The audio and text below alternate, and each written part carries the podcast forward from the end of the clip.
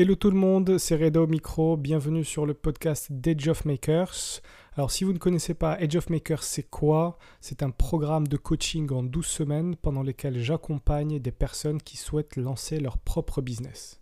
Un des objectifs de ce podcast est de vous raconter semaine après semaine concrètement quels sont tous les exercices que je demande euh, aux personnes euh, que j'accompagne, les résultats, les retours d'expérience, etc., etc. Le batch 1 est composé de trois personnes. Donc on a Alex, 24 ans, qui est dev de formation. Euh, il est en CDI actuellement. Et fun fact euh, sur euh, Alex, c'est un ancien collectionneur de boîtes de Tic Tac. Ensuite, on a Kevin, 29 ans. Il est aussi dev de formation. Il est actuellement freelance. Et fun fact sur Kevin, c'est un passionné de mechanical keyboards. Et enfin, Martin, 23 ans, dev de formation aussi. Euh, il est freelance euh, et fun fact sur Martin, ça a été euh, le traducteur officiel du coach sportif de Booba.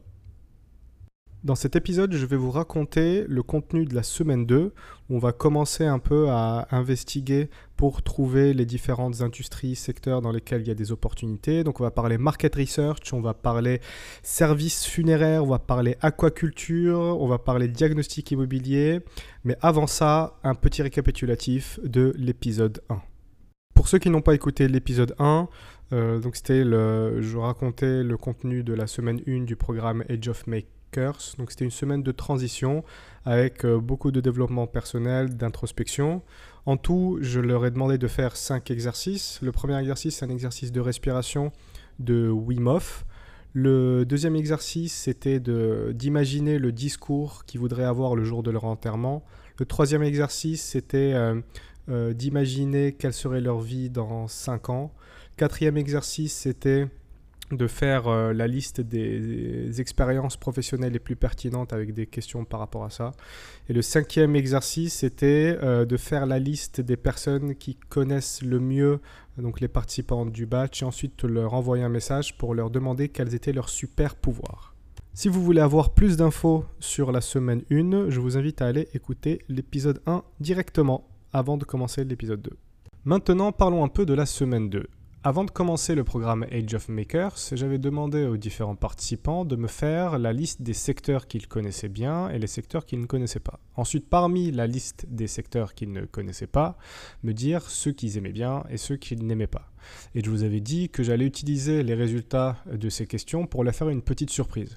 Et donc la semaine 2, comme on devait commencer à réfléchir un peu aux industries, euh, faire un peu de market research pour trouver les différentes opportunités euh, et donc un business à lancer, euh, ils s'attendaient à commencer à travailler sur des secteurs qu'ils connaissaient bien, qu'ils aimaient bien, etc. Et, et donc c'était une grande surprise pour eux quand je leur ai annoncé que finalement ils allaient bosser sur les secteurs qu'ils ne connaissaient pas et qu'ils n'appréciaient pas. Bien évidemment, l'objectif, c'est pas juste de faire l'exercice euh, pour faire l'exercice comme une, euh, simulation.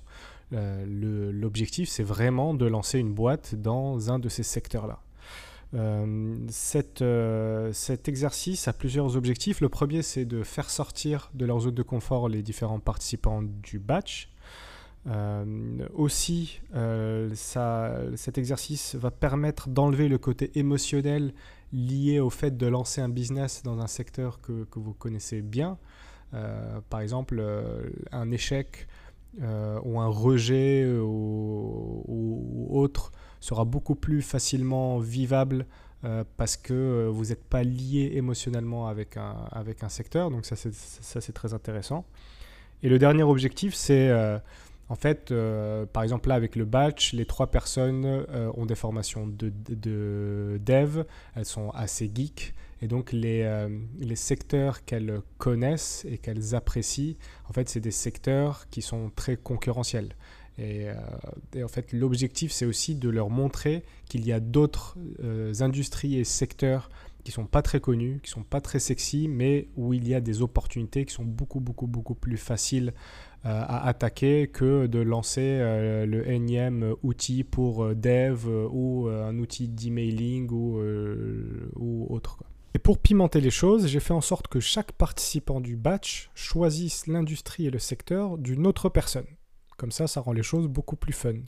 Donc résultat des courses. Euh, donc si vous vous souvenez, euh, dans le batch, il y a trois participants, Alex, Kevin et Martin. Donc Alex a eu le secteur agriculture, Kevin a eu le secteur immobilier et Martin a eu le secteur service à la personne. Une fois que ces secteurs ont été identifiés, moi de mon côté, j'avais essayé de trouver pour chacun de ces secteurs-là un sous-secteur qui serait intéressant.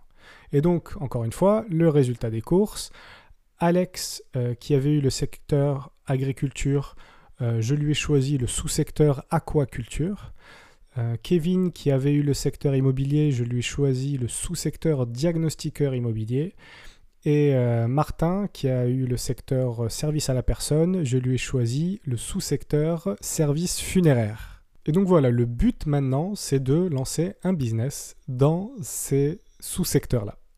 Vu que ce sont des secteurs qu'ils ne connaissent pas, le premier exercice et donc le contenu de la semaine 2, c'est de faire de la market research, mais assez global. Donc ce que je leur ai demandé, c'est d'aller chercher des chiffres sur, sur cette industrie-là, euh, de euh, faire un mapping avec euh, toutes les entreprises qu'il y a, comment est-ce qu'elles sont structurées, quelles sont les autres entreprises avec lesquelles elles, elles collaborent, quelle est la taille de ces différentes entreprises-là, etc., etc avec comme objectif le fait de faire une présentation devant l'ensemble du batch en expliquant un peu quel est l'état du marché et les résultats de la market research.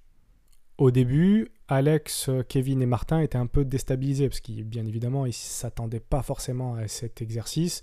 Eux, je pense qu'ils s'imaginaient directement rentrer dans le vif du sujet avec les secteurs qu'ils euh, connaissaient bien et qu'ils appréciaient et commencer à chercher une idée dans, euh, cette industrie-là.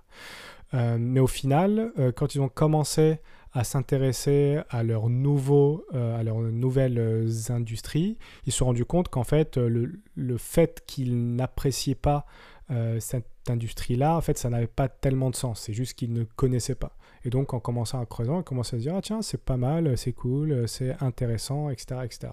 Pour faire cette market research, je ne leur ai donné aucune instruction et c'était volontaire. Je voulais qu'ils se débrouillent seuls.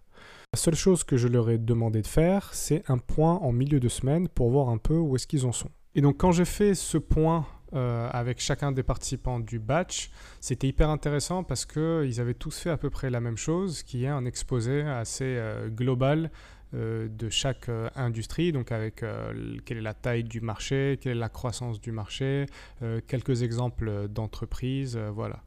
et en fait, moi, ce que je leur ai demandé d'ajouter, c'était une sorte de cartographie de l'ensemble des entreprises qui composent cette industrie-là, pour bien comprendre en fait comment est-ce que le marché est structuré, est-ce qu'il y a des grosses boîtes? Est-ce qu'il y a des petites boîtes? Quelle est la, euh, Quand on dit grosse boîte, est-ce que c'est 100 personnes? Est-ce que c'est 1000 personnes?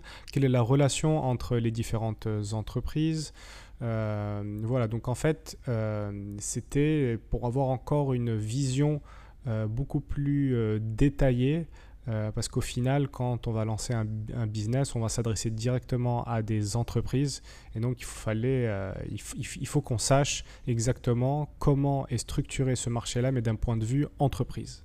Et donc cette semaine s'est terminée par une visio qu'on a fait tous ensemble, pendant laquelle chaque participant présentait son industrie aux autres personnes. Et donc c'était hyper drôle de voir que des industries comme l'aquaculture, euh, le diagnostic immobilier et les services funéraires en fait, était, euh, était très sexy parce qu'il y avait plein d'opportunités, euh, que chaque marché a des spécificités, ce qui était complètement le but de cet exercice. Voilà, c'est la fin de l'épisode 2 du podcast Day of Makers. La semaine prochaine, je vais sortir l'épisode 3 qui correspond donc à la semaine numéro 3 et on verra les prochaines étapes après cette market research et vous allez voir que euh, on va rentrer un peu plus dans le, dans le vif du sujet et euh, forcément euh, faire des choses que la plupart des makers n'aiment pas faire. Donc euh, stay tuned et vous allez voir, ça va être hyper intéressant. Si vous avez d'autres questions, si vous voulez participer à un prochain batch ou si tout simplement vous voulez m'envoyer un mot d'amour, le plus simple c'est de me contacter directement sur LinkedIn. mon prénom c'est Reda, R-E-D-A. Mon nom c'est Benatia, B-E-N-A-T-Y-A.